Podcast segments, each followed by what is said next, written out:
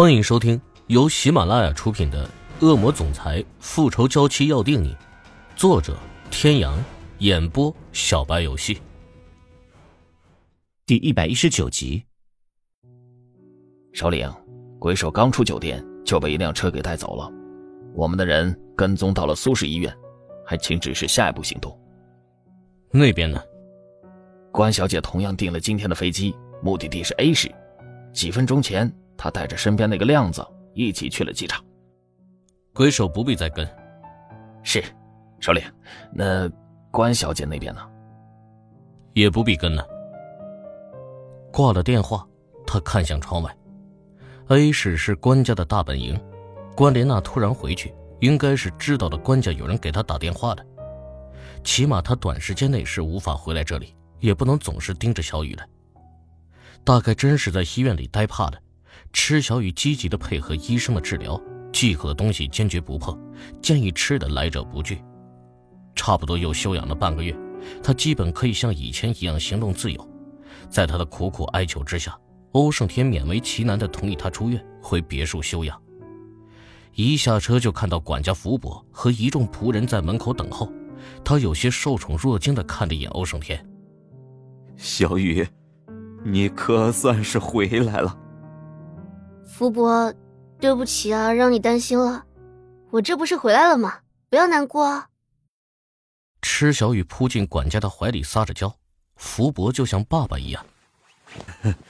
你这孩子还跟我撒娇，你看看先生的眼睛都快瞪出来了。最后这句话，他刻意压低了声音，只说给池小雨一个人听。福伯，你也取笑我。我还有事要出去。你在家安分一点。一进别墅，他就察觉到别墅里的装修以及摆设似乎跟原来都不一样了。福伯，怎么好像变样了？管家的身体僵硬了一下，随即恢复正常。是啊，先生说别墅住了快十年了，也应该重新装修一下了，顺便也可以看看有没有哪里损坏的，就一并修补了。先生另外说了，如果你觉得哪里不好啊，可以跟我说，我叫人过来重新改。啊，不用了，我看着都挺好的，有钱就是好啊，说重新装修就重新装修。管家叹息，其实这栋别墅才买了不到两年，装修全部用的都是顶级材料，这么短的时间怎么可能会有损坏？只是欧胜天交代了所有人。不得提及那天的事情，管家也不愿再想起那天整个二楼被砸得一塌糊涂的情况。幸好小雨平安回来了，也算是万幸了。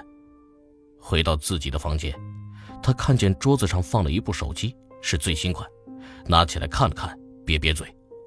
他明明记得他出事前的手机不是这款，那个手机也是最新款，他用了没有多久，这一回来，欧胜天又给他把手机换了。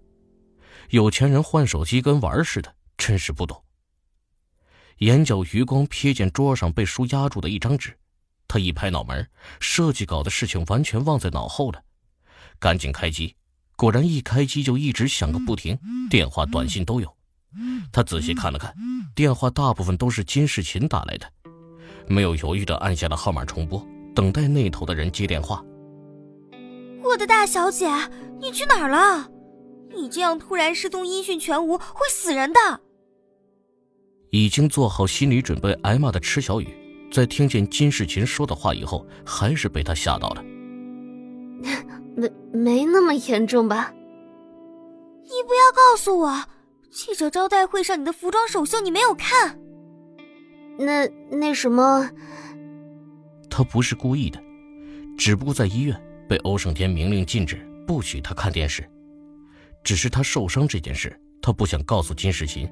反正他现在已经好了，告诉他只会让他担心而已。施小雨，我不要理你了。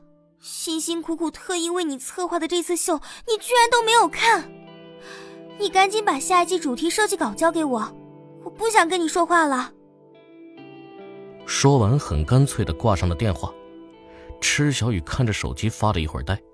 这大小姐平时看着挺端庄的，发起脾气来还真挺可怕的。不过她说尽快把下一季服装设计稿给她，那也就是说，他兴冲冲的去楼下拿了笔记本上来，在网上搜索发布会的直播现场，果然跟他预想的一样，他推出的古韵系列女装首秀非常成功。他在设计上非常大胆的启用了古典汉服的文化底蕴，搭配现代多重流行元素，可以说，他这样的设计结合体，一般人不敢轻易尝试。因为搞不好就会变得不伦不类。金世琴的眼光很独特，找的模特无论是长相还是气质，各方面也很有古典女性的特色，完美的诠释了她设计的服装主题。事前他和金世琴商议过，如果首秀只展出他一个人的设计，恐怕会招来不必要的麻烦。现代狗仔队无处不在，稍微引起他们的关注，指不定什么时候祖宗十八代就会被抱在大众面前。因此，虽然金世琴做了万全的准备，找来顶替池小雨的人也是绝对值得信任的人，可是为了保险起见，他还是在首秀上同时安排了公司另外三名服装设计师的作品一同发布。但他的设计实在太过独特，因此一出现还是立即吸引了所有人的目光。不过好在做足了准备，最后四位设计师同台的时候，顶替他的人也表现得非常好。没有引起任何人的怀疑。看完直播现场的视频之后，他又看了几篇相关的报道，反响不错。人们大部分的视线还是集中在服装上面，对设计师的关注度也就相对没有那么高了。这样一来，他就可以安心的构思下一季的主题了。他以前老是觉得命运待自己不公，可现在觉得其实生活还是很美好的。金世琴算是他人生中的贵人了。他将笔记本关上，拿出自己的设计手稿看了看，却发现好像少了一张。仔细的翻了翻，确实是少了一张没有最终定稿的男装设计图。不过看着书桌收拾的这么整齐，估计是仆人收拾的时候没注意吧。他是有乱扔设计图纸的习惯，经常扔的满桌子都是，有时候忘记了，可能连他自己都想不起来丢哪儿了。那张设计稿的男装是他那天灵机一动想到的，其实是当做结婚礼服来设计的。不过后来想了想不太妥当，改了几笔，还没改完就出事了。